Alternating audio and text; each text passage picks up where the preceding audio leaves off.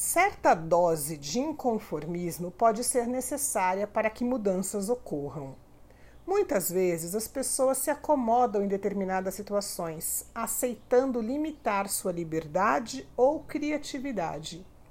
Enquanto isso não gera desconforto de algum nível, essa situação acaba se tornando zona de conforto.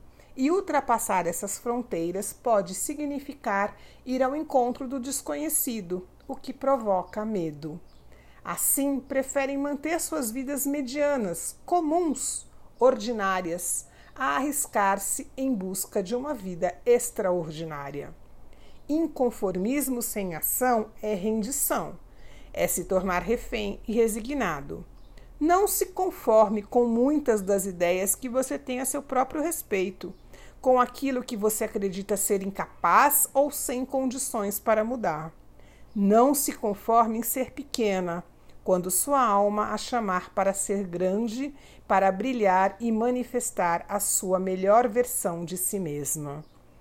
Pergunte-se: existe alguma voz inconformada dentro de mim a qual não tenho dado ouvidos? O que ela me diz?